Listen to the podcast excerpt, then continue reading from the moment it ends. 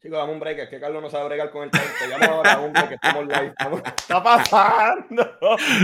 Estamos de vuelta, señor. Bienvenido a un season nuevo, segundo episodio del season nuevo de la herejía. Dímelo, mi gente, por aquí Carlitos de la teología de la calle. Papi, yo soy Sway de Prodigal y esto es la herejía. Papi, más santos que nunca. Y tan herejes como siempre, por al Pa' que parecer aquí los timers. Mira, gente, lo que pasa es que tenemos un countdown de 60 segundos. Yo bien motivado, saco a todo el mundo. Vamos a empezar, le doy a empezar. Y cuando miro bien, yo, se acabó el reloj. Pero ¿y qué pasó aquí? Que yo no veo el Facebook. Papi, no le había dado go live. Eh, Pequeño detallito. Pero papi, todos los días aprendemos, varón, de eso se trata la vida, de crecer juntos, de aprender juntos. Amén, amén. ay, Siempre aleluya. contento y gozoso. Y como digan por ahí azotando con el Todopoderoso. Carlos, tenemos, tenemos un episodio especial, Ay, eh, especialmente para Carlos y para mí, que nos tenemos que comportar. Uf, Eh, lo menos- tarea. Sí, no, este, Dios ha trabajado con nuestro carácter. Aleluya. Mira, hoy tenemos dos temas bien interesantes. Tenemos, vamos a estar hablando sobre, se escucha muchas veces de que la- el mundo se ha metido en la iglesia. So, vamos a estar hablando de qué realmente significa que el mundo se ha metido en la iglesia. Y Que lo que- también, es lo que no significa también, porque y que el- gracias, gracias. Y qué es lo que no significa también. Y obviamente hoy es el Día Internacional de la Mujer, así que para todas esas chicas, felicidades. Ah, espero que la, hayan- la- la estén pasando bien. No hay mejor manera de cerrar el día que con eh, broche de oro con la herejía. Y para hablar de todos estos temas, tenemos a dos personas muy especiales. Quiero que soy presente a su invitada de esta Mira, noche. este, cuando, cuando yo vi a esta invitada, o sea, yo me acordé de todas mis canciones de reggaetón que yo le quería dedicar a una muchacha. Alaba a Dios. Este, y hay una parte en una canción del Cángel que dice como que, sea, llegó el dueño del party y papi Alca. Mr. Kashankari. ¿Sabes? Yo estoy invitando a, a mi papi Alca, pero sería mi mami Alca, mi, Mrs. Kashankari. ¿Sabes? Eh, es mi novia, este, mi futura esposa. Va a Oh. estar con nosotros hoy. Este, ella tiene que estar revolcándose atrás en el backstage. que yo quisiera que tú la vieras. Con ustedes, señores, Janice. Yanis Maridia Nieves, saludos, mi amor, tan hermosa como siempre. ¿Cómo estás? Bien, o sea, nerviosa con lo que vaya a pasar hoy. Ah, eso es Pero verdad, es bien, verdad. estoy bien. Ah, tranquila, peores tiempos hemos visto, no te preocupes. Carlos, ¿a quién tú tienes de invitado? bueno, pues yo no me podía quedar atrás y yo tengo, yo me traje directamente de la exótica tierra de Fajardo a la prieta más bella que ha parado la isla de Boriquén, como le decían los taínos, está conmigo Eh. mi esposa Sarinet Saludos. Caraballo, para que sepi. La cosa, mm, o sea, exótica, es una palabra Papi. elevada. Sí, papi, No se exótico. consigue por ahí. No, señor, en ningún sitio. So, gracias, chicas, por estar con nosotros. No podíamos pasar el Día de Internacional de la Mujer um, sin contar con su presencia, con usted, con nosotros aquí, y sobre todo hablar del tema um, Claro del Día sí. Internacional de la Mujer, el feminismo y un par de cositas más. Así que yo espero que ustedes estén ready, pero antes de comenzar, chequense esta intro. Piensas diferente, buscas un significado más profundo, no te conformas con una explicación superficial. La herejía es para ti. La herejía. Sway con un grado en Biblia y Ministerio de Jóvenes, y Carlos de la Teología de la Calle con estudios en estudios pastorales e interpretación bíblica. vienen a darle una perspectiva diferente a las preguntas y situaciones cotidianas de la vida. Ellos son, ellos son la herejía. Chicos, no, no pusiste el intro que tenía Yanía. No me pude vacilar. Para que se- quiero que sepan que cuando ustedes ven esas artes así, mosaico, con estos dos santos ahí, con su, su cosa de luz y toda la vuelta, la señora Yanis Díaz Nieves es la encargada de hacer ese Señora. arte durísima. Señorita, señorita, papá. perdón, señorita, perdón. Eh, puso 30 años ahí. Ya, ya, ya empecé a meter las patas temprano. Cinco minutos de podcast y ya, ya, ya estoy Bueno, muchachos, gracias por cuello. compartir con nosotros. Dímelo, soy de qué vamos a hablar hoy, Gordo. Arrancamos. Ahora, eh, comenzamos con el Día Internacional de la Mujer. Este, obviamente, mi hermosa novia está aquí, Yanis Díaz Nieves, tu esposa, Sari. Hoy no queremos, obviamente, nosotros hemos tocado el tema de la mujer en otros podcasts y hemos decidido, mano, nunca Ujú. invitamos una mujer. Y yo dije, pues, qué mejor idea, que en verdad la dio Carlos, no la di yo, a mí se me fue. Pero qué mejor idea. Yo le estoy dando Eh, cabulla que se vaya por sí, ahí. sí, este, y, y- y antes que nada, queremos que, la- que las conozcan a ustedes. Este, Sari, eh, sabemos que tú tienes que bregar con Carlos todos los días. Yanis todavía no está casada conmigo, eso tiene, o sea, tiene que bregar de una manera diferente y oren por ella porque le van a salir canas. Pero cuéntanos un poco de, de ti, qué tú haces, a qué te dedicas, cómo conociste a Carlos. Breve. Wow. Y- Pues nada, yo creo que lo más importante es que soy hija de Dios. Amén. Amén. Aleluya. Además Abrázalo, que de eso, pues, pues tenemos un negocio propio que corremos ambos y Mm. pues soy autora de un libro que se llama Dios en las redes sociales, por gracia de Dios. Y ya, y tengo que soportar a Carlos todos los días, pero, Tarea fácil, by the way. pero él me tiene que soportar a mí todos los días. ¿Qué? Más fácil todavía. Sí, mi amor, lo que tú digas. Estoy aprendiendo, Carlos. Carlos, by the way, es uno de mis consejeros personales en cuestión de relaciones. Eh, pueden escribirle a su email. no es chiste, es- esos dos años de líder de matrimonio allá en PR no fueron en vano. Uh, De hecho, Yani, hermosura, ¿a qué te dedicas? No digas cómo me conociste, porque tú me dices, diadre, ella se metió para Bayamón a buscarlo, como que no. no. sí. Este, ¿A qué te dedicas? ¿Qué haces? espérate, espérate, aquí el diosito. ¿eh? Eh, se puso chaleco de bala para llegar a Bayamón. Bueno, este, yo soy diseñadora eh, del equipo de- editorial de Lifeway. Este, hace un año estoy Buenísimo. aquí. Este, diseño, empecé como voluntaria y el Señor me ha llevado literalmente este, en el camino de, de lo que es el mundo del diseño y todas estas cosas. Me encanta. Y de conocer a José, pues en el 2009 lo conocí. Papi, campano. cuando yo, cuando Cuando yo José tenía ocho años. No, papá, cuando yo usaba pantalones eco, de eran maones Wow. cortos, pero parecían maones largos. Ese Ancho, ancho. Pantalones cortos a los tobillos. Ay, a la madre. Yani, yo te gustaba, habla claro. Literalmente era un baby. Era como No. que este nene es bendito. Nene. No ha llegado a la pubertad. no tenía posibilidad. Literalmente, pero Dios es bueno y misericordioso. La perseverancia, hermano. Tú que me escuchas. Aleluya. Yo quiero predicarte a ti. No, No me, no me haga, verá que yo tengo aquí. para- Acusa mortal y humano. Ya no me podía escucha, ir. mortal y humano. Ya no me Mira, podía ir. Ya la puedo sacar.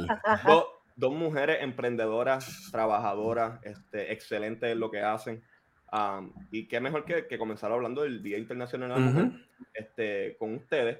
Queremos tocar de lleno rápido, porque es que ya a mí me gusta el problema, a mí me gusta el calentón. Carlos, tú me puedes poner, eh, lo- dame un minuto, primero voy a introducir qué fue lo que pasó Por favor. y que yo, yo quiero escuchar la opinión de Yanis y, y de Sari.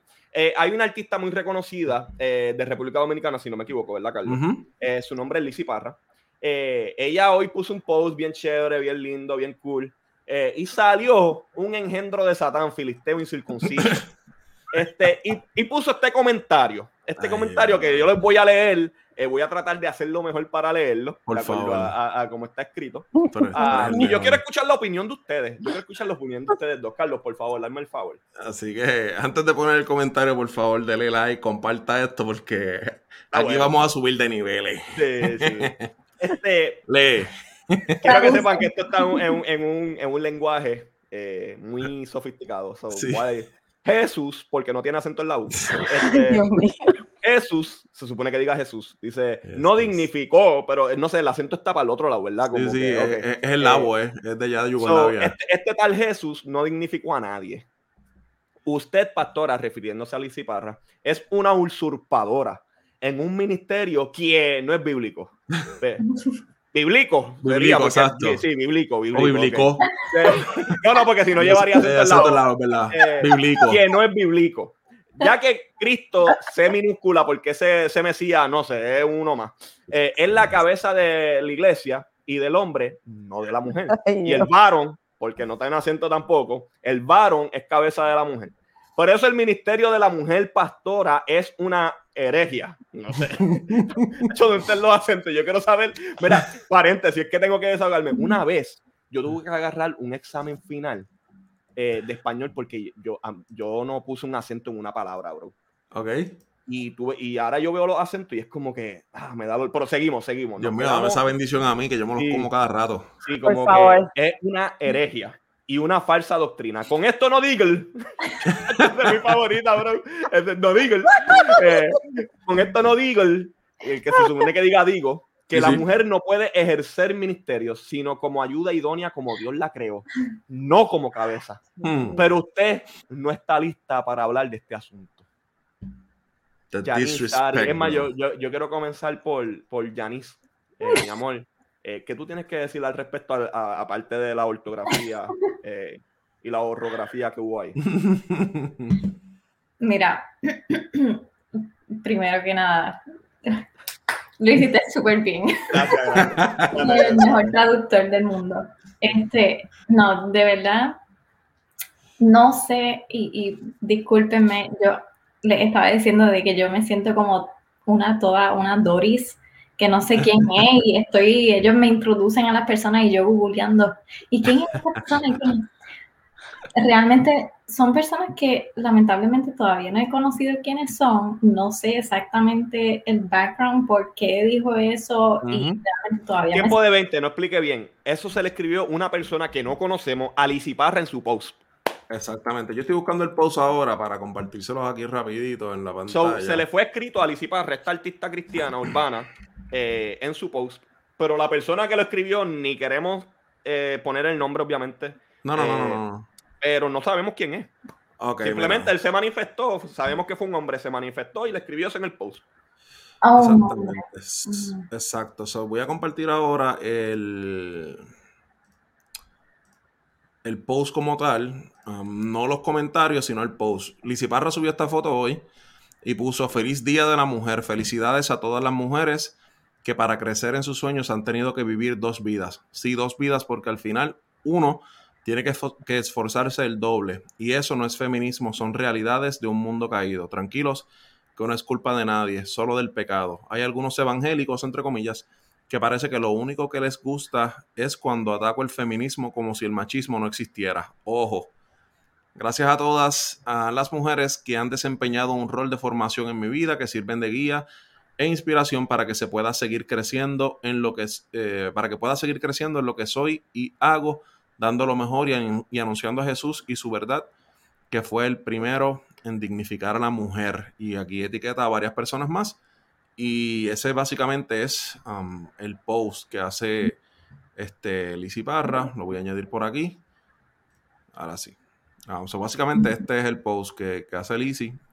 Y les acabo de leer todo lo que dice. Ah, y en este post es entonces donde esta persona, no voy a, no voy a revelar su género, este, um, pues hace, hace las expresiones que ya nuestro amigo y hermano um, Sway acaba de, de leer para nosotros con tanto énfasis. Lo hice bien, lo hice bien. Le- No, di- papi, te di- di guillaste. mi mejor, di mi mejor. Te guillaste, eres la bestia. Entonces, ya, ya entendiendo el background, esta Exacto. persona pone eso. ¿Qué, qué tú piensas?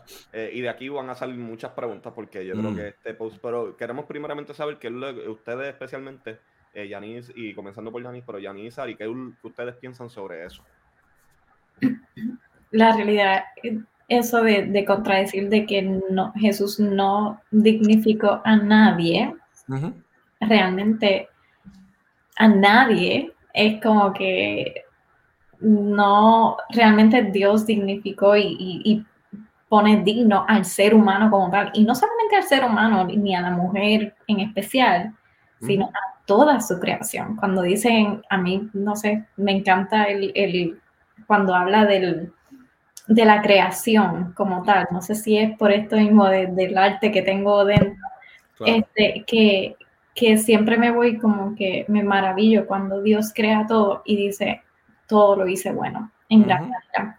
Este, realmente fue una gran idea del Señor hacer eh, el, todo lo que creó y el ser humano. Y realmente toda obra que Dios hace, Él se siente bastante orgulloso de, de lo que hace y Le pone, le, le da un valor, eh, eh, eh, un, un gran valor.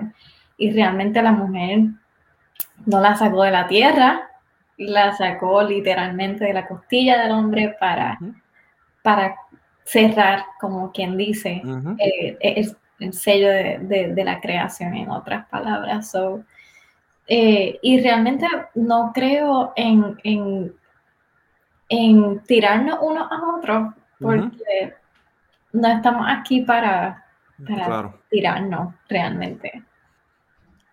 Pero, no, Yo mentira. le tiro por ella. No, usted- Pero, no, mentira.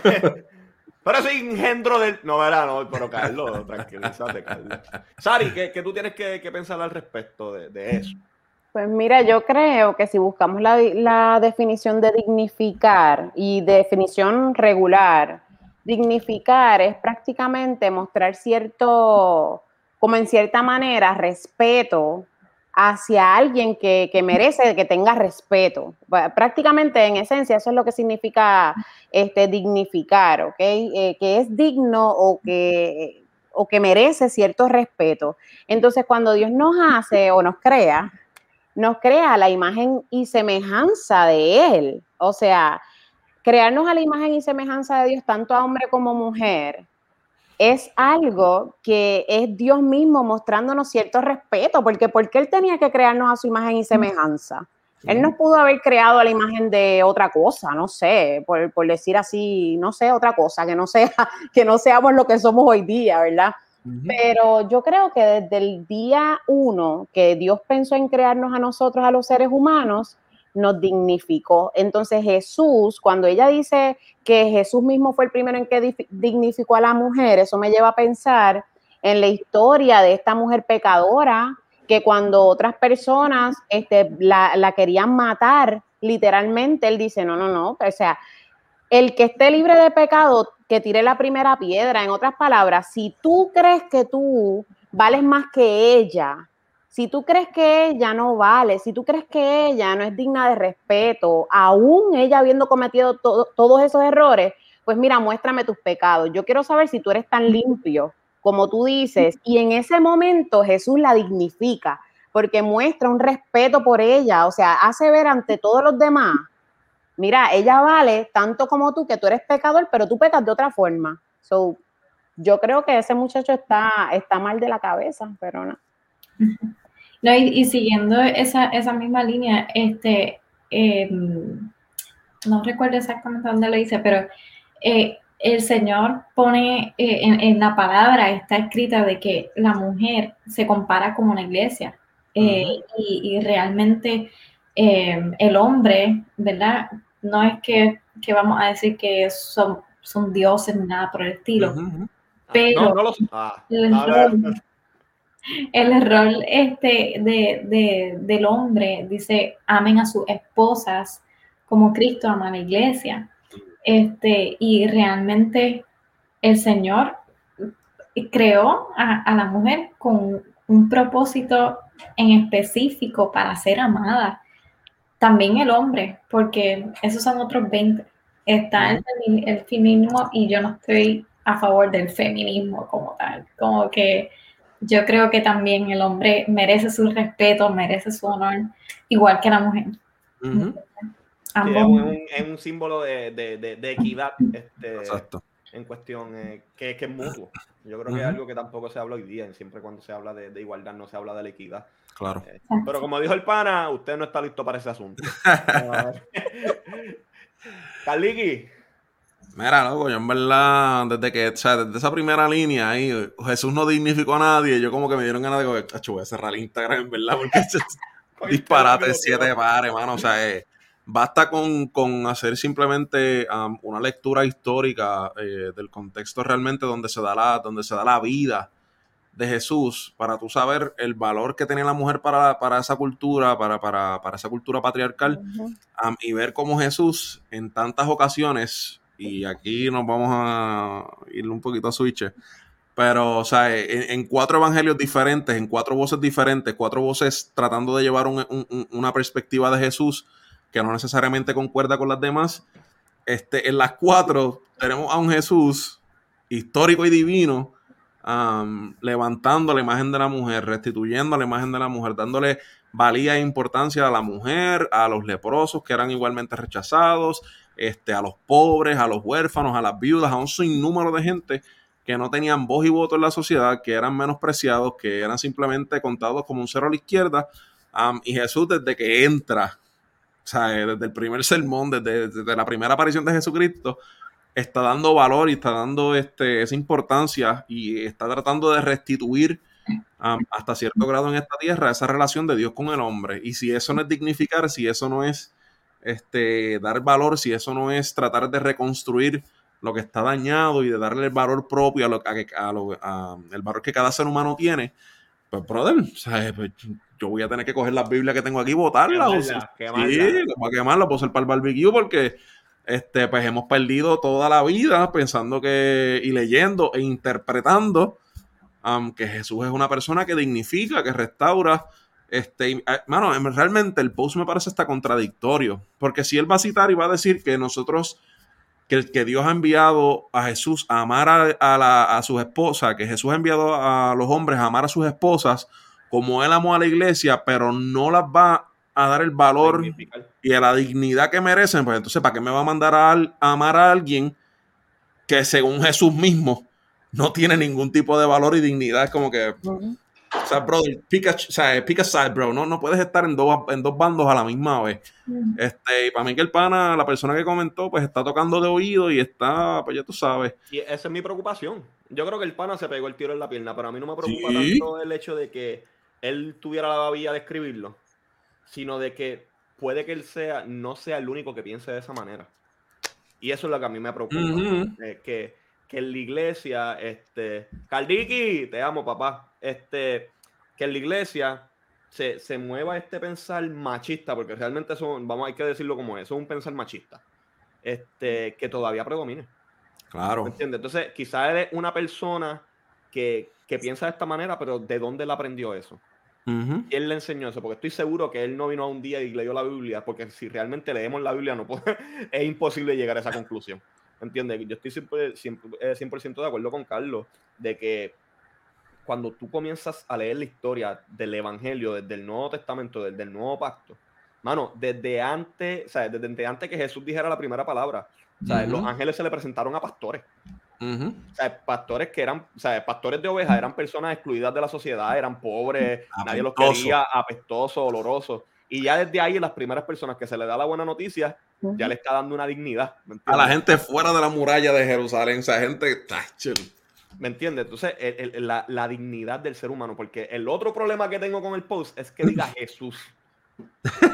¿Me entiendes? O sea, como que tú no estás diciendo como que, ah, mira, en mi experiencia con la iglesia no se ha dignificado a nadie, o, o qué sé yo, los mormones, no, whatever, ¿me entiendes? Pero tú, tú, pusiste el mensaje central de toda la Biblia, Jesús, la persona de Jesús, diciendo que él no dignificó a nadie. Claro. Y a mí eso me rompe el alma, porque entonces, ¿qué, o sea, ¿qué esperanza hay para esa persona? ¿Cómo él se debe sentir como persona y cómo las demás personas que leen ese post se sienten? ¿Entiendes? Y, cómo, y qué es lo que está pasando en ese círculo dentro de la iglesia, no solamente de la de él, sino de muchas iglesias donde la mujer todavía sigue siendo pisoteada, sigue siendo eh, no valorada, ¿me entiendes? Y es como, la quieren tener como un cero a la izquierda. ¿Me entiendes? Claro. Mira, yo, yo puedo. Aquí hay otra cosa que yo difiero y es sobre el pastorado de la mujer. Yo, o sea, aquí podemos tener cada cual su opinión sobre si puede ser, y no me voy a meter para allá. Este. Pues, Ay, Carlos, tú eres el más duro, yo te adoro. o sea, y podemos tener diferentes posturas que apoyan, que no apoyan, etcétera. Pues y hasta cierto punto, pues uno, uno puede convivir con esas interpretaciones, pero que siempre se le dé el valor y la dignidad a la mujer y a, la persona de que se está hablando y que él utilice aquí de, de manera, déjame tirarme la palabra domingo, peyorativa, o sea, eh, eh, que trate de, de, ofender. Para, tiempo de 20, ¿qué significa eso? eso es una ofensa, un insulto. Entonces, que, que, el, que el pan aquí esté, esté usando el evangelio y textos totalmente mal interpretados para insultar y para decir, no, tú eres una hereje, tú eres una usurpadora, porque eso de, de, de ser pastora mujer, eso, eso es una herejía. Y, brother, o sea, tú puedes tener tu opinión y si tú, que me sorprende, que en Latinoamérica, o sea, siendo... Ah, pichea. O sea, eh, que tenga este pensamiento de que la mujer no puede ser pastora, pues está bien, tú puedes tener tu doctrina y tu vuelta y tu interpretación bíblica, Pero, papi, o sea, tú no puedes andar, andar a switch por ahí insultando a alguien, llamando de usurpador y qué sé yo, qué más, son palabras mayores, simplemente porque tú no estás de acuerdo con que ella sea una pastora o no. No, y que le llama hereje. Pero en el Hereje. mismo post pone tres herejías más. Ah, no, pero a ellos, pues, a mí me dicen eres y yo me crezco, a mí como que me sube el ánimo. Pero, a Lizzy no sé, pero, no, mentira. Sí, y mira, tenemos Sari y Yanni, eh, si no me equivoco, ustedes. Antonio, papito, un abrazo, ¿sabes, mi amor? ¡Feliz. Navidad, Eh, Antonio! Un saludo pues, a sí. ese árbol hermoso de Sari y Carlos en la casa. Si ustedes cantan eso en Navidad todo el año y no tienen el árbol puesto de Navidad, están, cuando Cristo venga. Tienen que estar en este podcast. Claro, que sepan. El nacimiento de Jesús se celebra todos los días. Amén. ¿ok? Amén. Alaba. Cristo viene todos los días. esta- Amén. Eh, mira, Yanis, Sari, si no me equivoco, ustedes han servido en la iglesia ah, desde mucho tiempo.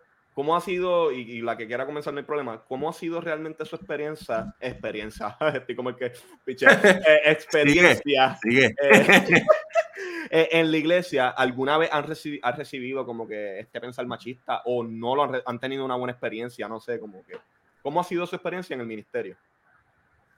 La que quiera, no toda a la vez. No pressure. ¿Quién empieza? ¿Yo o Yanis? Sari. Pues, oh, qué pregunta, Sway. Mira, Sway, la realidad es que todo ha dependido de la, de la comunidad de fe, o sea, de la comunidad de fe y, y de los dogmas que tiene esa comunidad de fe donde nosotros hemos servido. Yo puedo hablarte de ahora donde yo estoy, donde estamos nosotros este, perseverando, es una iglesia que es, es evangélica, es una iglesia independiente, y yo tengo el honor de ser pastora de servicio junto a mi esposo. Es como ser un- unos pastores asociados, por así decirlo. Y te tengo que decir que este comentario a mí me, a mí me duele verlo o leerlo, porque yo como pastora de servicio, nosotros estamos con las personas, nosotros le damos ese cuidado pastoral desde el día que llegan, nosotros somos los que le damos esa llamada de bienvenida a nuestra comunidad de fe. Si nos tenemos que ir a tomar un café con ellos para escucharlos que tienen algún problema, ahí estamos nosotros. Y digo nosotros porque yo lo he hecho, Carlos lo ha hecho. Y no, el simple hecho de yo ser mujer no me descalifica a mí de yo poder dar ese cuidado y de estar ahí presente para otra mujer que lo necesita. Porque hemos estado, por ejemplo, si es un varón, Carlos se ha podido ir con él a solas, pero también hemos estado nosotros dos con esa persona, compartiendo con esa persona y estando ahí para esa persona. Si es mujer, también ha pasado lo mismo. Yo he podido sentarme con esta persona a solas, pero también yo he podido estar con Carlos en esta etapa, ¿verdad? Este, escuchar en lo que ellos están viviendo, reír con ellos, celebrar sus victorias, estar ahí para ellos cuando sufren. Eh, wow, que nosotros no hemos hecho. Nosotros hemos, nosotros hemos hecho lo que tú no tienes idea, pero para resumir, ahora mismo donde nosotros estamos este, sirviendo, primero que el pastorado es servicio. O sea, el que piensa que, que ser pastor Es como que es un título y yo me creo más que nadie porque soy pastor o pastor X o asociado, lo que sea. Si está viéndolo de ese punto y no se da cuenta que más allá de un título es servir primero, servir a los demás antes que querer ser servido, entonces está en el llamado incorrecto. Porque si tú de verdad tienes un llamado pastoral, tú tienes que saber que tú estás ahí para servir, para cuidar a esa gente, para estar ahí para ellos. So, donde yo estoy, gloria a Dios, que a nosotros no- no- nos han dado esa oportunidad de que junto a nuestro esposo, ¿verdad? La visión pastoral que hay en nuestra iglesia es que si el llamado fue para uno, los dos, los dos, los dos están ahí para poder ejercer ese llamado porque Dios no se equivoca. O sea, si Dios te llamó a pastorear gente, la persona que te va a poner a tu lado, créeme que va a tener un don de gente, si es la persona correcta. Entonces, verlo y, vivirlo es algo bien increíble. Me encanta, me encanta, me encanta. Yanni recibe esa palabra. está en mute, papi, está en mute, está en mute, está hablando. Ah, mira, papi, te van a dar un puño virtual cuando esto se acabe. Ay, Lo va a llevar por correo de Nashville a Dallas, ahí, como que lo abro, bla, bla. Expressway. Eh, Baby, yo sé que tú has tenido, obviamente, eh, me has contado muchas cosas de eso, pero ¿cómo ha sido tu experiencia dentro de la iglesia? Porque también eh, tú trabajas para un non-profit cristiano. Este, que eso yo creo que es súper hermoso. ¿Cuál ha sido tu experiencia? ¿Ha sido buena? ¿Ha sido mala? O de la que tú quieras escoger, como si ha sido de ambas. ¿Cómo ha sido tu experiencia sirviendo a la comunidad de fe? Este, mira, realmente, si, si no me gustara, no estuviese aquí, realmente. Este, ha sido con mucho reto, no, no, no puedo tapar el cielo con el, la- el sol con una mano. El cielo con la mano, el cielo con la mano. Vamos ahí, vamos ahí, vamos ahí, vamos ahí. Pero, Este, um, pero básicamente, este, sí he llorado, la he pasado fea, pero eh, también he tenido grandes victorias a, eh, a través de, de eso, grandes cosechas. Este, una vez, eh, me encanta lo que decía Sari y es- estoy súper de acuerdo con ella y de hecho estaba pensando en eso mismo y qué bueno que ella lo trajo a colación, de que muchas personas creen que por ser pastores o algo, es realmente eso, un título, ven la iglesia como una jerarquía cuando realmente no, no debe ser así. Eh, eh, una vez, ¿verdad? Desde, desde que yo tengo cinco años, literalmente, ya a mí me estaban eh, poniendo las manos y orando por mí y todos los años literalmente era ridículo. ¿Cuántas personas, aún personas que yo no conocía, me decían, tú vas a ser pastora, tú vas a ser pastora, tú vas a ser pastora? Entonces me creí esta idea en la cabeza de que, ah, yo entonces voy a tener esta, esta edificio que se llama iglesia, que va a Ajá. gente y ya yo me veía a mí, pues, pues será que ese es mi llamado o lo que sea. Realmente estaba, eh, ya vivía aquí en, en Nashville y todo, y en una estaba así limpiando en la cocina. Y de momento, como que yo decía, Señor, porque un- una de, los, de, las, cosas, de los, um, del versículo que me ha tocado mucho es más allá de, vayan y, sean como quien dice a las naciones y prediquen, para mí es como que bien importante el discipular. Este, y me encanta como lo dice en la versión de CSB en inglés, que dice enseñen a observar literalmente. Y pude entender de que el Señor estaba hablando, hablando a mi corazón de que realmente el llamado no es ser pastora de una iglesia como, lo, como se conoce hoy día, porque realmente ese no es realmente el concepto. Este, um, pero que, que básicamente yo le decía al Señor, Señor, si tú quieres que yo entonces disipule a, a unas muchachas, pues eh, tráeme a las muchachas y, y yo las disipulo o lo que sea, no sé cómo hacerlo, pero tú ayúdame. Entonces, y yo pensaba en unas muchachas que sean fáciles de querer, que sean como quien dice bien chulitas conmigo, que seamos súper chulas, que nos pintemos las uñas, La linda. y todo bien, bien. Llegó, llegó una Endubi. mucha señal, mucha señal. La cuestión es que eh, me, me vi confrontada cuando, cuando pude entender de que cómo, cómo tú puedes disipular a alguien si no le enseñan lo que es la gracia. Ujú. O sea, es realmente ser pastor o ser pastora realmente es servir, es ser sufrido, es ser pisoteado. Lo digo no solamente eh, um, por, ¿verdad? Por, por esto que entendí, yo eh, fui eh, nieta de pastor e hija de pastor y desde que crecí, desde muy pequeña, vi cómo mi, tanto mi abuelo y mi papá han sido bastante sufridos, bastante rechazados. Eh, y realmente si las personas creen que con ser, tener un título de pastor eh, son mejores, realmente les quiero decir que eso no es verdad. Algo camino terreno. Realmente este, tú no puedes ser discípulo de alguien que sea fácil llamar. Eh, tienes que demostrarle la gracia de alguna otra forma. Eso es ser pastor, perdonar, enseñar quién es Jesús. En otras palabras, todo el mundo está capacitado. Porque, mira, hablando de ese tema, a veces, y, y Carlos y yo no vamos a entrar, como él dijo, no vamos a entrar en este tema. Hemos tenido nuestras diferencias en, en cuanto al pastorado de la mujer. Y lo digo abiertamente porque él me ama y yo lo amo y me entiende, como Claro. que ha sido todo en, en- en buen ánimo. Pero, no, mentira. No, no, no, al contrario, al contrario. Este, tú te vas desde el Viejo Testamento y cuando el hombre no se paraba a hacer lo que hacía, Dios levantaba una mujer. Ujú. Era Débora. ¿Me entiendes? O sea, es como que quien. eh, algo que pasa mucho en la Biblia que la gente no se da cuenta, eh, en el libro de los reyes y en Crónicas, muchas veces mencionaban el nuevo rey, por ejemplo, Josías, y no daban el nombre del papá, daban el nombre de la mamá. Eh. Josías, hijo de tal persona, y es un nombre de mujer. Lo que daba a entender es que la mujer tenía en- un rol en, en, en disipular y crecer a, a ¿me entiendes? A esta persona para que fuera rey. ¿Me entiendes? Porque hay veces que el papá no estaba en la casa, entonces sigue siendo posición de liderato. ¿Me entiendes? En el Nuevo Testamento habían, habían mujeres que profetizaban. Las, entendemos que las primeras que fueron testigos ocular del- de, la resurrección de Cristo fueron mujeres. No hubiera cristianismo sin mujeres.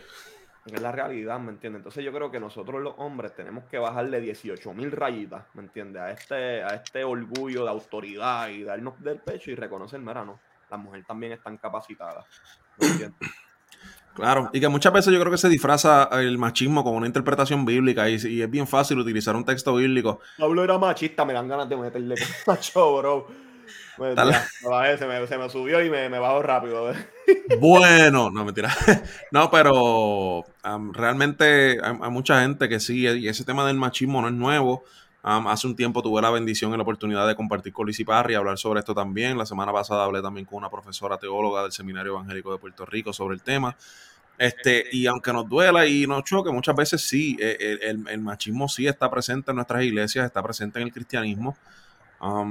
Y es difícil. Entonces, cuando, por ejemplo, grupos feministas o grupos más inclinados hacia la igualdad de la mujer alzan su voz, entonces ya rápido se levanta un sector o un corillo de gente como que no, es, no, porque la Biblia dice que la mujer, el zapajito, la mujer tiene que estar pero sumisa. Entonces, ahí es donde, donde pues, tenemos que, que realmente meternos in deep, ¿verdad? Este, lo más profundo que podamos en el texto bíblico y aprender que realmente la dignidad que, que- que Dios nos da desde el comienzo de la creación y, de- y queda sellada para siempre a través de la persona de Jesucristo, este, no, no, no hay manera de que, de que por, por diferencias doctrinales, como vimos aquí en el, en el post, lo que lo comentaron Alice y Parra, estemos humillando, denigrando, tratando de faltarle respeto, um, simplemente porque interpretamos el texto de manera diferente y cosas por el estilo.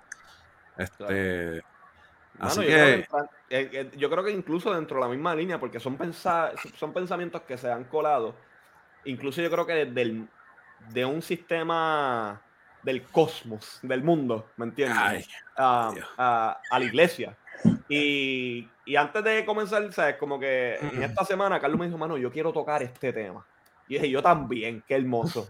¿Me entiendes? Este, y es el hecho de cómo la gente dice, no, porque se ha colado este, este pensamiento del mundo y se, han con- se ha colado eh, el pensamiento del mundo, actitudes del mundo a la iglesia. La pregunta en, este, en esta parte de, la, de, de- de este episodio es, ¿qué son realmente las doctrinas o pensamientos o actitudes del mundo que se han colado en la iglesia y cuáles no son? ¿Me entiendes? Porque también yo creo que nosotros obviamente hablamos en general y me gusta que ustedes dos estén aquí, Sari y Yanis, porque podemos también verlo de una, de una perspectiva de la mujer, que es lo que pasa con las mujeres, ¿me entiendes? En cuanto a vestimenta, en cuanto a eh, qué, qué- o sea, qué es la que hay, ¿me entiendes? Obviamente eh, crecimos, los cuatro crecimos en Puerto Rico, ¿verdad? O sea, tenemos, tenemos, yo creo que los cuatro puntos cardinales, Bayamón, Ponce, Mayagüez y Fajardo. Estamos Ay, bien, estamos Ya. bien. estamos bien. Esto está durísimo. Eh, estamos durísimos. Vamos, ok. Yo voy a empezar a, oh, bueno, yo voy a empezar a hacer preguntas aquí y ustedes me van a decir si es verdad o no es verdad. ¿Qué clase? Las pantallas son del diablo. no. Ok. Ya, A mí ya, se ya, toca la nariz. ya dije tiró la de vuelta. Ok, mira que- No, no, es que ese es el chiste. Ya tiene una, na- ya tiene una en la nariz. Ay, Ya tiene pues una sí, en la me- nariz. Yo le estaba diciendo a Sari que yo no quiero hacer la de la nariz. O sea, ok, Ay, lo dije mal. Nosotros crecimos escuchando que las pantallas son del diablo. Satanás. Ok. Yo no. No. Yo no. Ok. Eh, ah, la isla está cubierta, amén. Aleluya. Los, los cuatro puntos cardinales. Escuchar, musa- eh, escuchar música secular, especial si era rock, es del diablo. ok. Ok, Ah. eso sí lo escucharon. Si lo sí, escucharon. no, no lo dijeron, sí, no lo dijeron.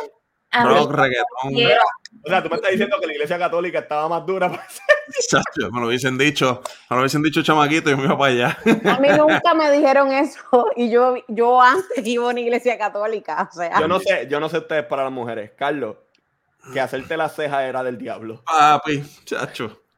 La, la, No, las no, no, cargas no. que yo cogía en todos lados, en casa familiar, en la iglesia, en to- papi, en todos lados. Te hacían la ceja y era del diablo. Y eso era de caco, obviamente. Nosotros Ah, lo que no. era refinarse, lo que era refinarse las cejas eran de caco. Yo lo tengo que admitir. Siempre, siempre, papi. Caco, Eh. caco hasta que me muera. Ir en pantalones cortos a la iglesia. ah, También del diablo, muchachos, ni, sí, ni a las prácticas podías ir, ni, de, ni, a, ni a hacer ornato, ni a las prácticas de música, ni de, ni de, na- de nada, de ningún tipo de... A la iglesia en pantalones cortos no se va. tienen que venir a la de nosotros para que vean a Carlos en church y en metedeo. Mira, esta- No te crees. papi, yo voy a la iglesia en pantalones cortos y me tedeo. Mira, y esta pregunta tenemos que tocarla, hay que dejarla en el tintero después que, que toquemos el tema, hay que, hay que meterle ahí. Papi, estoy diciendo eh, Pero- el, el after party de la herejía. Yo creo que podemos. Sí, Eh, chiste. oye, para las mujeres, maquillarse. A mí O no había un nivel, había, había un límite, había- bebé, había un límite como que en cuanto al maquillaje o podía. Bueno, eh, es que yo me crié en el ambiente, aunque siempre fui evangélica, tenía como que la mezcla de pen- mucho pentecostal, so So, sí. maquillaje también estaba un poquito envuelto, pero más que el maquillaje era pintarse el pelo, hacerse tips. Mm.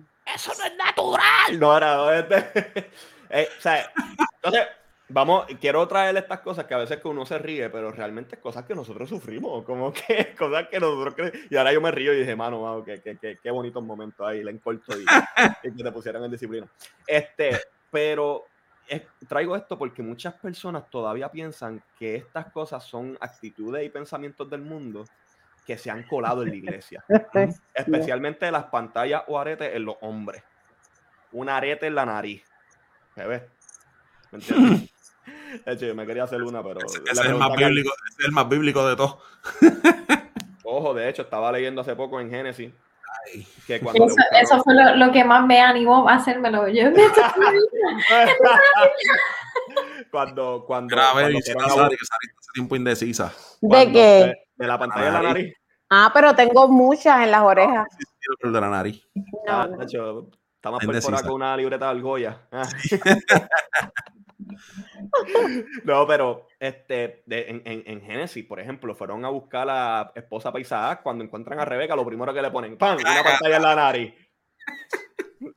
Al garete. Pero, ¿qué, qué ustedes, eh, y comenzando obviamente porque yo creo que el podcast se trata más de ustedes hoy, pero, eh, ¿qué son cosas? Ok, ¿qué, qué es? Ok, sí, me voy de esta manera. ¿Qué son cosas que ustedes entienden? Si es que a veces yo tengo como que un chorro de sticky notes en el cerebro y tengo que, eh, como que organizarlos. ¿Qué son cosas que ustedes sí entienden que son pensamientos del mundo que se han colado en la iglesia, especialmente en la mujer? Por ejemplo, yo voy a comenzar eh, con, con los hombres. Este, yo creo que este man pride, pero no lo digo de una manera en cuestión a, a Machismo. sentirte hombre. No, no, no, ni, ni siquiera ah, eh, es, es este orgullo de que, por ejemplo, los hombres no pueden llorar o los hombres no pueden fallar. Machismo. Entonces, como se- tú lo consideras machismo, no sabía que se consideraba machismo, pero sí, pues vámonos por ese de machismo, como que, Sí, porque siempre mí- se ha visto llorar como una debilidad y como algo femenino. ¿me entiendes? Entonces, como que eh, eh, un problema que se está metiendo en la iglesia dentro de los hombres es que hoy día no pueden decir cuando ellos fallan y Mm. prefieren mentir. Ujú. Porque como yo soy hombre, yo no puedo demostrar debilidad. Yo no puedo demostrar que fallé porque yo soy, whatever, el, eh, el- el- la cosa, la, la- la figura principal, el sacerdote. um, entonces, creamos esta cultura dentro de los hombres de que hay una falta de confesión, hay una falta de transparencia, hay una falta de Ujú. honestidad. Y, y eso está lastimando bien brutal la comunidad de hombres dentro de la iglesia. Para mí eso es algo del mundo que se ha colado dentro de la iglesia. Pero ven por dónde voy, ¿me entiende? ¿Qué cosas Ah. entre las mujeres ustedes dicen como que diatre? Esto nos está afectando y esto no es un, algo de carácter cristiano. Ahora, Sí. ya veo a Ok, tengo, tengo un ejemplo, tengo un ejemplo, yendo, yendo por la línea que acaba de decir, que acaba de decir Sway. Mira, una de las cosas que yo podría entonces traer, según ese ejemplo, es que la mujer no puede hablar, que la, o sea, que la mujer no puede em, expresar cuando entiende que algo no está correcto. Oh, em, pensamos que, o sea, si, si, lo ponemos a ver desde el punto de vista machista, que es lo que, ¿verdad? lo que acabamos de hablar, como eco contra, si algo está mal, pues no podemos hacer un, como que un manage up, no podemos sentarnos con, con el pastor o con alguien de la, de la comunidad de fe a decir, mira, yo creo que esto, esto yo creo que está mal, o yo creo que esto se debe trabajar de esta otra forma. Otra cosa que, otra cosa que pienso que, que está mal dentro de cualquier comunidad de fe, cualquiera, cualquiera, cualquiera, o sea, ponle cualquier denominación, es que a la mujer se le ha este, como que es callado tanto la boca que entonces si sufre maltrato dentro de la iglesia, que hay muchísimas mujeres sufriendo maltrato dentro de la iglesia, bueno, como también hay hombres, pero bueno, ya saben lo que quiero decir. O sea, casi siempre, la mayoría de las veces es la mujer. Ah, pues tú tienes que callar, esto no se puede tocar, porque como tú estás dentro de la iglesia, esto no se puede hablar. Entonces, hay muchísimas mujeres que traen esa costumbre de afuera de que, Dios mío, yo no puedo abrir mi boca, yo no puedo abrir mi boca y por eso es que tenemos muchísimas personas dentro de nuestras comunidades de fe pasándola mal. O sea, dentro de las comunidades de fe, por eso mismo, porque nos mandan a callar. Ya, che. Bebé. Yo me voy una línea un poquito diferente. este, yo realmente, y ese es mi caso, yo he visto, em, no sé si también es porque el Señor, gracias al Señor, me ha rodeado con hombres maravillosos, este, pero realmente yo he visto cómo la ola del feminismo ha estado eh, como una, haciendo una telaraña, este, y se está metiendo en la iglesia. Este, yo, en lo personal, yo como mujer, me encanta el hecho de quedarme humilde, humilde literalmente en mi posición de mujer. Eso no quita mi valor, eso no quita de que yo puedo emprender, eso no quita de que yo puedo tener mis propios pensamientos y mi opinión y lo que sea. Soy hecha para ser ayuda idónea, pero me encanta darle al hombre su lugar este, y su respeto.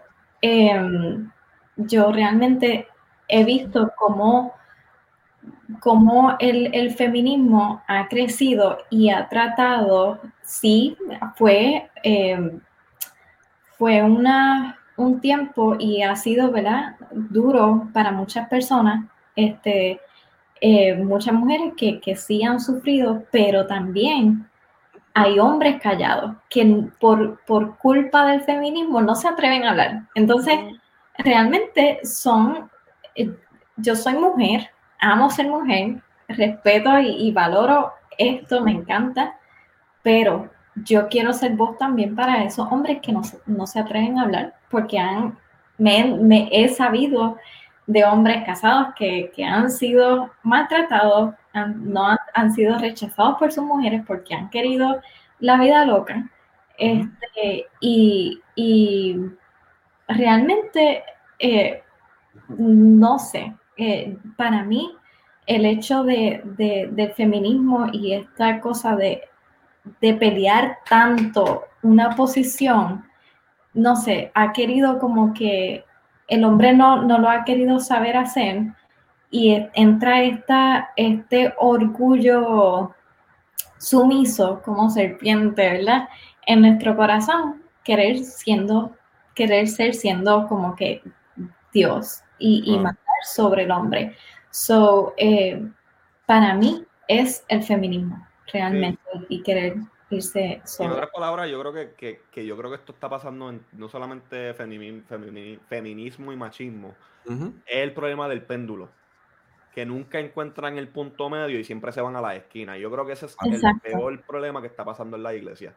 Eh, de momento estamos bien liberal en un tiempo, ¿sabes? Cuando tú lees la historia eh, de la iglesia, entonces van a un lado bien, bien liberal, al otro bien como que religioso. Y como que nunca se logra encontrar ese punto medio. Y para mí eso es algo del mundo que realmente se está colando en la iglesia. ¿me entiendes? En, en cuestión, por ejemplo, la, a la doctrina de la, gracia y la ley, de la gracia y la ley, ¿me entiendes? Como que nunca pueden encontrar ese punto medio. Uno se van bien liberales para abajo, el otro dice, no, pues no puede hacer nada. Entonces, como que para mí eso es, es como que peligroso, porque entonces la gente dice, ah, pero tú quieres navegar bien entre los dos bandos. Realmente no es navegar bien entre los dos bandos, es encontrar cuál es el orden correcto.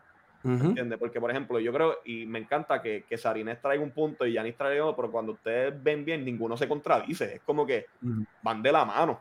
¿Me entiendes? Como que así como la mujer sufre, el hombre sufre, pero entonces tenemos que ser este, voces para ambos. Por eso es equidad. ¿Me entiendes? Cuando tú levantas la, la voz por, por ambos, a- ambos sectores. Pero sin embargo, como que ese pensar de que no, no, no, yo estoy bien y tú estás mal. Eh. Si no me equivoco, pasa también entre las mujeres. De hecho, está comenzando a pasar mucho entre los hombres el- la comparación. Eh, ¿En qué no sé, ustedes eh, en, en todo, en, en talento, en liderato. Ustedes son pastores. eh, nunca han ido a, a conferencias de pastores. Carlos, Eh, que yo no. sí. No pude ir porque Sari tenía un compromiso y estaba en Puerto Rico, creo que era en Florida. ¿Cuáles de las Este- primeras preguntas que otros pastores te preguntan cuando se enteran de que tú eres pastor? Este. ¿O cuántos miembros? ujú. No falla. ¿Cuá- y- y- crecimiento. y cuá- ¿Y cuánta gente tú tienes en tu iglesia? Es, es que ese es el Instagram de los pastores. O sea, ese es el Instagram del liderato. O sea, es como que tú te metes al internet y déjame ver cuántos seguidores tiene. Ah, como tiene un millón, pues es duro. Pero como tiene 50, pues es un flojo, papi. Pero es que no es lo mismo. Pero ves cómo realmente para mí eso es un pensar del mundo, que te la dan por cuántos seguidores tú tienes.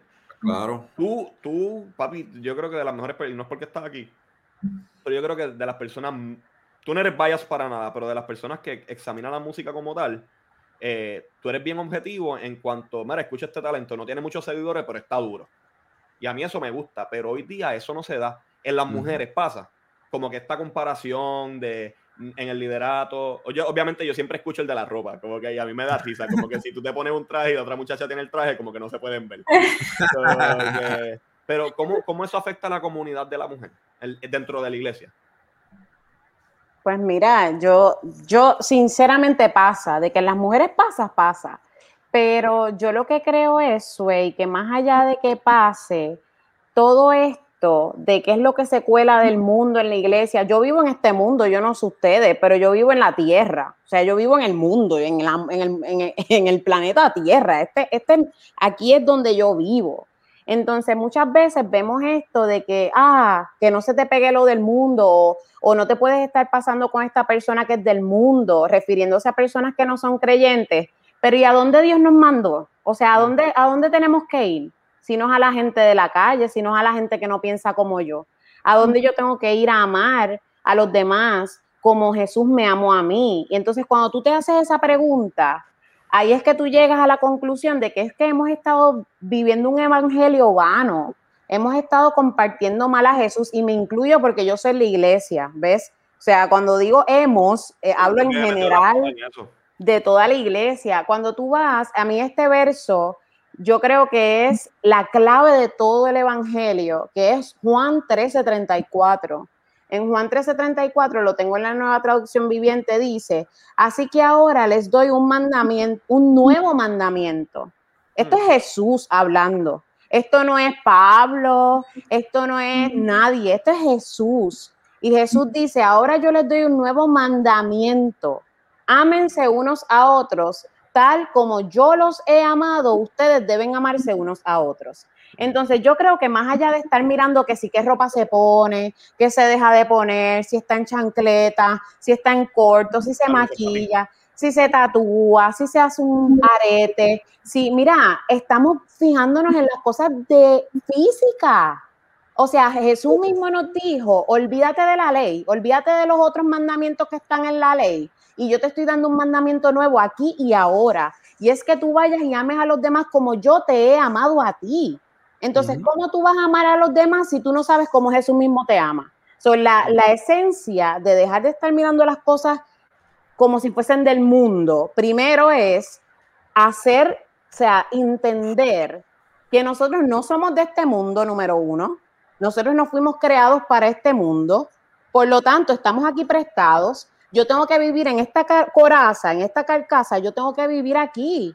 Y yo me tengo que poner ropa, yo me tengo que, yo tengo que hacer un sinnúmero de cosas que esas cosas externas, Sway, no valen de nada, no sirven de nada. Estamos peleando unas batallas que, que, que no debemos estar peleando, porque si, Relevante. si pensamos en Juan 13:34, ya, yo tengo que ir a amar a los demás como Jesús me amó a mí. Ah, pues yo tengo que tener una experiencia real con Jesús, conocer ese amor real, para entonces yo poder amar a los demás que vienen rotos, que vienen necesitados, que vienen dolidos, que vienen que los han herido, que tienen unos corazones que están, que no aguantan más. Y entonces, pues vamos a estar bien, pero es que nos fijamos en las cosas externas y pensamos que son del mundo. Mm, Una pregunta, ¿cómo dice ese versículo en Reina Valera para que Carlos lo- no, pero brutal, realmente estoy 100% de acuerdo contigo en eso, ¿me entiendes? Yo creo que, que dijiste algo que me marca, porque es algo que yo constantemente me quiero recordar, y es la experiencia que yo tengo con Jesús, ¿me entiendes? Yo no puedo predicarle a una persona de algo que yo no he experimentado, ¿me entiendes? Entonces caemos en la trampa, por eso, por eso es que nos vamos a la imagen, porque como nuestra identidad no ha sido eh, reforzada, no como nuestra identidad no ha sido establecida en nuestra propia vida, pues en que yo me voy a la, a a la imagen, a cómo tú te ves, ¿me entiendes? Porque yo no quiero mirar hacia adentro, ya ni en, en cuestión al mismo tema, como que la comparación, estas cosas del mundo, como número uno, ¿sabes? Cómo tú ves la comparación entre mujeres, no solamente en cuestión a ropa, pero liderato, eh, cómo eso está afectando a, a- las mujeres que tú entiendas y, y que tú entiendes que realmente es algo que a ti te ha funcionado en tu vida para luchar contra eso. Pues la, la realidad es que lamentablemente la, la mujer siempre, siempre anda comparándose. Es algo increíble. Este, máxima en estos días con el Instagram. Todas, todas quieren ser blogueras, todas como que la, la vida maravillosa, este, la vida perfecta. Este, realmente no, lamentablemente no es así en este mundo. Este, pero algo que me, me encanta y, y le voy a dar un shout out a, a José aquí porque de verdad ha sido, el Señor lo ha puesto en mi vida. Y lo contrario. No, te vas a por eso te lo ganaste, te voy a sacar del streaming. Este, no, pero que eh, muchas veces que, que estoy así como que con esta cuestión de comparándome y estoy como que en mi lucha y qué sé yo, él siempre me recuerda mi esencia, o sea, recuerda quién tú eres, y, y realmente me calma y me vuelve a entrar en razón como que, wow, soy de verdad escogida por Dios, soy su hija y eso vale mucho más que, que de cómo yo me vea, ¿me entiendes? Este, hay muchas comparaciones en, en cuestión de, de comparaciones que, por ejemplo, yo no la, yo no la tengo, este, pero otras personas que, que, que cantan como que, ay, ella canta mejor que yo, que sea, este, eh, y en físico nos pasa a cada rato, por lo menos a, a, mí, como que, ay, ella tiene el pelo más lindo que yo, o ella es más flaca que yo, o ella, es como que así con esta, con esta cosa y buscando cómo, cómo yo puedo hacer para lucir como ella. Este, pero en cuestión de liderazgo y espiritual y todas estas cosas, también existe la comparación, bendita comparación. Gracias por traerlo. Este, y que, di, dime qué versículo, Sara. Dios Sara. mío. Dime qué versi con qué versículo toda mujer se compara. ¿Cómo, cómo nosotras todas queremos ser? Ay, será con mujer virtuosa. Claro. ¿Dónde se encuentra yo, hasta Carlos y yo, yo quisiera ser mujer para mencionar ese versículo. Pues no hay, no hay para hombre, bro, no hay. Todas, todas, todas queremos ser como la mujer de Proverbios 31. Mi Y. Proverbios 31 hablando de la sabiduría, la sabiduría personificada, la sabiduría de Cristo personificada en una mujer. Entonces es como, vemos a esta mujer, yo tengo que ser como una Wonder Woman espiritual, como que um, eh, eh, tengo lamentablemente, ¿verdad? Amistades a quien quiero mucho, pero quieren ser líderes espirituales, ¿no? Y, y es cuestión, le dicen, tienes un llamado y es como que tengo un llamado, tengo un llamado, tengo que hacer y empieza como que uh, A forzar la cosa, empiezan a forzar. exacto. En palabras de Carlos, comienzan a ayunar. Y, y no sé, como que no sé, eso Gracias. Gracias por traerlo. Mira, Yanis, yo te voy a, yo te voy a sacar las palabras de la boca, porque ahora mismo yo estoy escribiendo un artículo para CBC La Voz que, que lo titulé Con la Biblia abierta, pero con el corazón lejos de Dios. Algo así se, se titula. Y yo he visto muchas, muchas mujeres que luchan con esto de que, mira, ay, pues yo tengo que estar leyendo un devocional todos los días.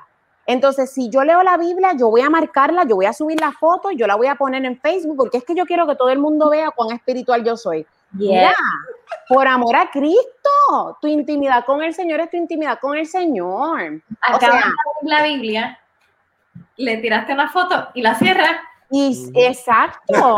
Entonces, yo no estoy diciendo que esté, ¿verdad? Si vamos a suponer, si es que tú vas a dirigir un estudio bíblico y tú quieres invitar a chicas y le sacaste foto y vas a hacer, mira, chicas, vengan al estudio bíblico. O sea, todo depende de cómo tú lo vas a compartir, pero no me vengas a decir que tú vas a venir y vas a subir una foto con la Biblia abierta de momento y todo el tiempo estás hablando de esta Biblia abierta, de esta Biblia abierta, ¿de verdad?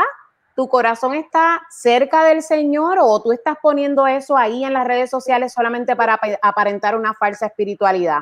Entonces, esas cosas a mí me chocan. El otro día yo estaba comentando aquí en el grupo de nosotros de la comunidad, cómo alguien me dijo, oye, ¿qué devocional tú estás leyendo ahora? Y yo no estaba leyendo ninguno, Janice, ni Suey, ni Carlos, yo no estaba leyendo ninguno en ese momento. Yo ha- había terminado uno hace unos días, yo acabamos de llegar de enterrar a mi papá y yo le dije, pues mira, ninguno. Ahora la, mismo. La Biblia, siervo, la Biblia. Yo dije, Estoy ay, jugando la ruleta rusa, a ver qué yo no estoy sale. leyendo ninguno. Esa mujer quería morir. ¡Ah! Que tú no estás leyendo ningún devocional. Sí, ya tú ¿Tú vas a sabes 10. Yo todas las mañanas, yo siempre tengo un devocional de YouVersion abierto y todas las mañanas yo leo el devocional y todas las mañanas yo tengo mi tiempo de intimidad con el Señor. Y yo lo único que le pude responder por gracia y misericordia fue, qué bueno que así sea tu intimidad con el Señor. La mía luce de otra forma. Yo me despierto y yo puedo dar gracias al Señor estando en mi cama sin tener que arrodillarme. Ahora puedo arrodillarme o puedo darle gracias a Dios lavándome la boca o puedo, o sea, todo el mundo tiene, tiene una forma diferente de intimar con Dios y qué bueno que esa sea tu forma, pero gracias, gloria a Dios, no, no estoy leyendo ninguno. Y me quedé como que en shock, hombre. como que cómo tú vas a medir mi espiritualidad porque no tengo un devocional que lo estoy leyendo al momento. Y gracias por traerlo porque eso es, eso es algo que realmente está pasando mucho, de que le ponen una estructura a cómo debe lucir una vida cristiana. Eh, mientras más voy conociendo a Dios, literalmente me estoy dando cuenta cuán personal es Él. Ujú. cuán enferma espiritualmente yo estaba, este, y realmente el Señor me está así mismo, o sea, el, el Señor nos creó integrales, nos creó alma, cuerpo y espíritu. Y, y realmente hay veces que hasta nuestro espíritu se puede enfermar. Este, y, y mientras más voy avanzando, eh, me, me voy dando cuenta cuán personal y customizado es Dios. Es Ujú. la- es tan creativo, de Ujú. verdad. Este, realmente es, es como que, como tú dices, hay algo que, que, que me da gracia que José lo dice. El Señor está atento a todas horas, a las mundo 7 Dios que te a las 10 de la mañana. Este, no contamos con un Dios como que me debes dar tres horas de oración a las 4 de la mañana. Si no te levantas a esa hora, no te escucho. Yo escucho a Carlos primero que a mí, porque Carlos se levanta como a qué hora, verlo, como A las 5. eh, una persona. Y me acuesto a la 1, para que Sí. sepan. Y todos queremos ser como Jesús. El ejemplo de Jesús fue cañón. Él se, se levantaba por la mañana, literalmente. Mira, hay veces que yo estoy, Señor, ayúdame. Ese no es el ejemplo que yo tengo de Jesús. El ejemplo que yo tengo de Jesús, hay una tormenta y él está durmiendo. Ese es el ejemplo que yo tengo de Jesús. Gracias y buenas noches. Que mucho sabe. Eh, Pero hay, veces, hay veces que nos ponemos este, reglas más pesadas de lo que nosotros Claro. podemos cargar. no, y que, que aquí al- entra la gracia de Jesús que nos, nos hace. que- que la, na- y yo creo que esto es algo que se, encien- se enseña cuando se en- empieza a estudiar la Biblia. O sea, tú la narrativa no es la norma. El hecho de Ujú. que pasó en la narrativa no significa que, ah, esta es la norma entonces. Esa es la práctica de tal persona, ¿me entiendes? Pero cuando la Biblia te quiere establecer algo a ti personal, te lo dice. Ah, esto, ¿me entiendes? Pero cuando Yo- te dice Jesús se levantaba, no es que ahora todo el mundo se tiene que levantar a esa hora. Mira, güey, yo tengo que decir algo más. Ay, Dios mío, perdónenme, pero es que, es que me abrió la cabeza. Yanis me abrió la mente. Internacional de la Mujer, no vea a Carlitos que Miren, está. Yo, yo no sé, yo respeto lo que ustedes piensen de esto, pero yo voy a exponer mi punto de vista basado en algo que pues, acaba de decir A Yanis. ponerme la gorra, espérate. Yanis acaba de decir un- algo que es clave, que si nosotros lo entendemos, pudiésemos ser libres, ¿ok? Y es que somos seres integrales. O sea, Cristo vive en mí. Si Cristo vive en mí, Él va conmigo para todos lados, está dentro de mí. Cuando yo voy al cine, está dentro de mí. Claro, yo tengo que cuidar lo que yo veo, yo tengo que cuidar lo que yo escucho. Claro está, no estoy, no, no, me- no quiero que se vayan por la tangente. Eso Pero, por que ejemplo- no puedo escuchar a Chente. Yo sé personas, mira, por favor, no hablemos de ese tema. Yo no lo escucho porque no me gusta. A Jesús, Ah, a, que, seguimos, seguimos. A Jesús- story, a a le gusta Coscu, para que sepan. Pero por ejemplo, hay personas que yo he escuchado que me dicen, ay, yo no voy, yo no voy a escuchar, yo no voy a ver esa película porque esa película no es cristiana. O yo no voy a escuchar esa canción porque esa canción no es cristiana y tú no sabes quién escribió esa canción. Y yo por dentro, ¿tú sabes cuál ha sido mi respuesta? Yo, ok, pero ¿y al restaurante que tú vas allí? ¿Tú te has puesto a pensar si el dueño es cristiano? ¿Si el que te cocinó la comida es cristiano? ¿Si el que te frió las papas es cristiano? Tú no te puedes poner a pensar en todo eso, porque si tú te pones a pensar en todo eso, tú no eres feliz. Vas a vivir una vida como que yo no le puedo decir a, a Jesús, hello, salte de, de dentro de mí un momentito aquí, que yo voy a ver esta película, que puede ser que tenga una que otra escena de acción y saquen una pistola, y tú sabes, como yo soy cristiano, yo no quiero ver una pistola, pero mira Jesús, quédate ahí afuera de la película. Y entonces cuando yo salga de la película, yo voy a incorporarte de nuevo en mi cuerpo. Jesús vive en mí. Eso lo hacen los arminianos con la salvación, pero eso es otro tema. Chico, pero- qué caballo eres, qué caballo eres.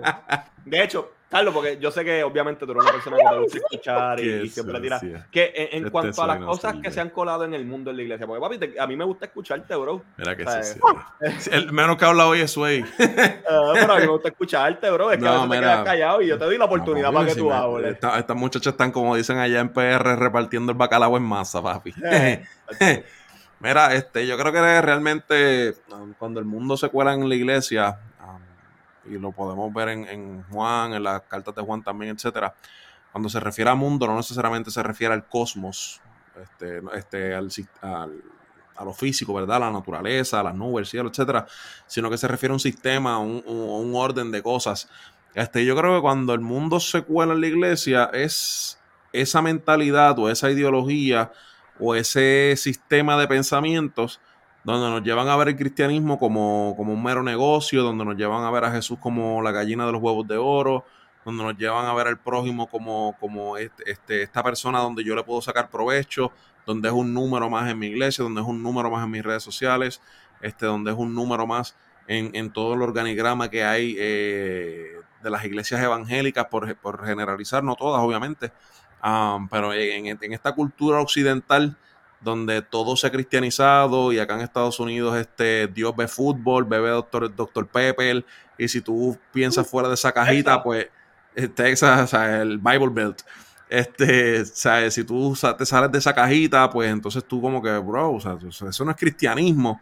Entonces eh, realmente el mundo se ha colado en la iglesia en ese sentido donde dejamos que, que pensamientos y normas seculares, por así decirlo, que a lo mejor no todas son malas, pero que no necesariamente son cristocéntricas, se cuelen dentro de la iglesia y se conviertan parte de la cultura evangélica y se conviertan parte de la cristiandad o del cristianismo, por lo menos acá en Occidente, en Estados Unidos y esta parte de acá. Este, so, por ejemplo, eso mismo, esa competencia en el liderazgo, esa competencia en las redes sociales, ahora mismo, o sea, uno lo puede ver, o sea, tú no tienes que seguir por mucho tiempo ni conocer profundamente a, la gente para tú saber que muchas veces cuando ponen un quote lo que están tratando es como que de, de- de- de- de buscar es- esa próxima frase que, que parta las redes sociales y me, me ponga trending y me ponga los, eh, a gozar en los números y followers y, y shares y toda esa vuelta.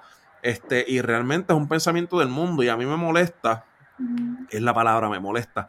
Cuando la gente empieza, no, porque el mundo se está metiendo en la iglesia, porque ahora todos los gente en la iglesia son sneakerheads, ahora todos están comprando tenis.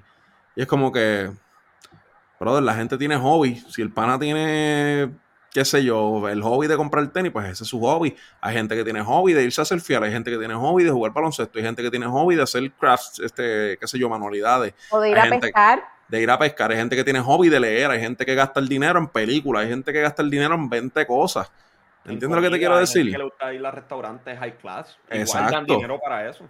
Pues entonces, la, entonces generalizamos de que no, el mundo se está metiendo en la iglesia.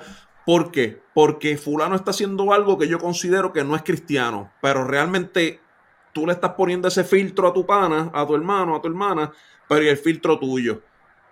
Porque siempre nos ponemos nosotros como la voz cantante donde Dios siempre habla a través de nosotros y nos convertimos en la Inquisición donde Jesucristo, nosotros somos la voz oficial de Jesucristo y si no es a través de nosotros, Jesús no habla. No habla. ¿Me entiendes lo que te quiero decir?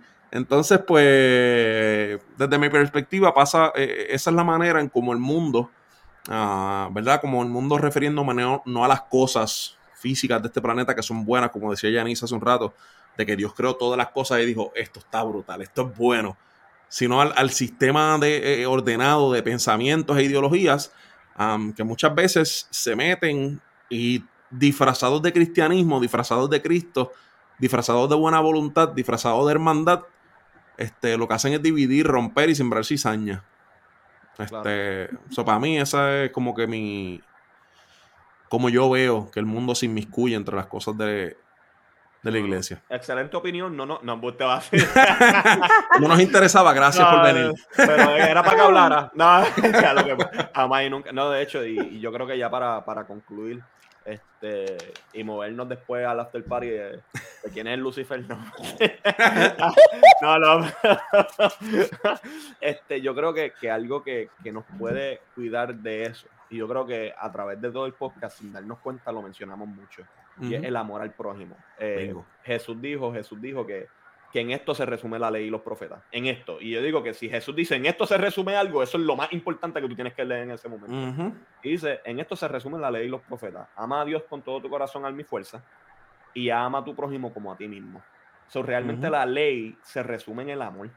Ujú. ¿Entiendes? Entonces, eh, si, que si él usa Adidas y Nike, o que obviamente que Adidas no es de salvación, pero este, um, si él usa un, un- un tipo de ropa que no es la mía, si él tiene aretes, si, si tiene tatuajes como los tiene Carlos, que se le ven cañones, este, realmente eh, no es, es irrelevante, porque eso no tiene que ver con carácter. Cuando Ujú. tú siempre ves a Jesús trabajar, si tú amas a alguien, a ti no te preocupa la apariencia, a ti te, a ti te preocupa quién es como persona. Ahí está. ¿Me entiendes? Si, si tú realmente amas al prójimo, a ti no te preocupa cómo él habla, o si habla como campesino, habla como gente de la calle, o habla con esta así voz de, de trueno. Realmente a ti te, te, te- te interesa quién es como persona, ¿me entiendes? Y eso es amor. Cuando Jesús viene hacia nosotros, Él no le interesa cómo nosotros nos vemos. A Él interesa a nosotros quiénes nosotros somos. Y uno de, mis de mis quotes favoritos, que no sé quién lo dijo, pero lo he hecho mío, es que nuestra identidad es más importante que nuestra imagen. Ujú. ¿Me entiendes? Cuando tú amas a alguien, a ti te preocupa cómo está creciendo como persona. ¿Sabes? Cuando tú amas a Dios, a ti te preocupa cómo tú estás creciendo como persona. ¿Me entiendes? Porque realmente la, la- la vida está llena de relaciones. Tu relación con Dios, la relación contigo mismo y la relación con los demás. ¿Me entiendes? Real. Y, y si hay algo que te afecta en las relaciones es el pecado. Y el pecado tiene que ver con carácter. Es la realidad, ¿me entiendes? Con una naturaleza. Entonces, queremos nosotros realmente separar las cosas del mundo. Comienza a enfocarte en tu identidad y olvídate de la imagen. Comienza a enfocarte en la identidad y vas a ver cómo las cosas cambian. Ujú. Aleluya. Bueno, nos pueden enviar la ofrenda por Eso PayPal. es un amén. Abrazo a lo que está llorando. ¿no? Amén, hermano. Sonríe que.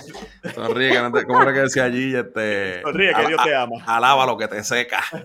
Yo apunto para arriba porque yo sepa dónde voy. Qué infeliz. Eso es posible. Este, ya para culminar, Carlos, notas finales. Va a ver, eh, oye, Sari, tienes un libro, es que estás escribiendo otro, que es la que hay. Ay, Dios mío. Tienes como 18 al parecer ahí guardado. Mm. Tengo un libro, tengo un libro, sí, para la gloria de Dios. Miren, está, está bien chulo y lo tengo aquí conmigo, miren. Eh, apretó. Tiene brillo, tiene brillo, tiene brillito, ¿vieron? Día de chocolate, eso es para los boomers. Por gracia de Dios, pues soy la autora de este libro y estoy escribiendo otro, pero el otro es una trilogía. O sea, el otro es una novela y es cristiana. brutal. Y es ficción completa, es un mundo ficticio bien brutal, que tengo a Carlos loco cada vez que le digo, me salió este personaje, ¡ah! Y él, pero, Yo pero- es tan brutal con mi tía. Ella tiene una imaginación cañona y también escribe brutal. ay, Dios Carlos, ya entiendo tus llamadas. Lo bueno, Oh, sí, Dios, lo, ah. lo bueno de la novela, Sari, que no se parece a God's Not Dead, pero pichea. Duro, duro. No es un viaje, la novela es un viaje, pero pues tiene enseñanzas cristianas dentro de, pues, idea. y, y van a ser Claro. tres libros, así que vamos a ver cómo pasa eso eh, antes de fin de año. ¿Y dónde te podemos conseguir en, la- en las redes sociales? Me imagino que está abajo, pero por si acaso, ¿me entiendes? Para no perder la costumbre de, de escucharlo de tu boca. Autora Sarinet en, en Instagram y Sarinet Caraballo Pacheco, mi nombre completo. Por si acaso. Que En. Facebook, sí, porque tengo mamá y papá. Entonces siempre me gusta usar los dos. Antes, déjame corregirlo, espérate. De Irizarry, por si acaso. Ni Ah, de así- Irizarry, no, no, para no, que esa es, la, esa es la cosa, que en el personal soy Sarinet Caraballo de Irizarry.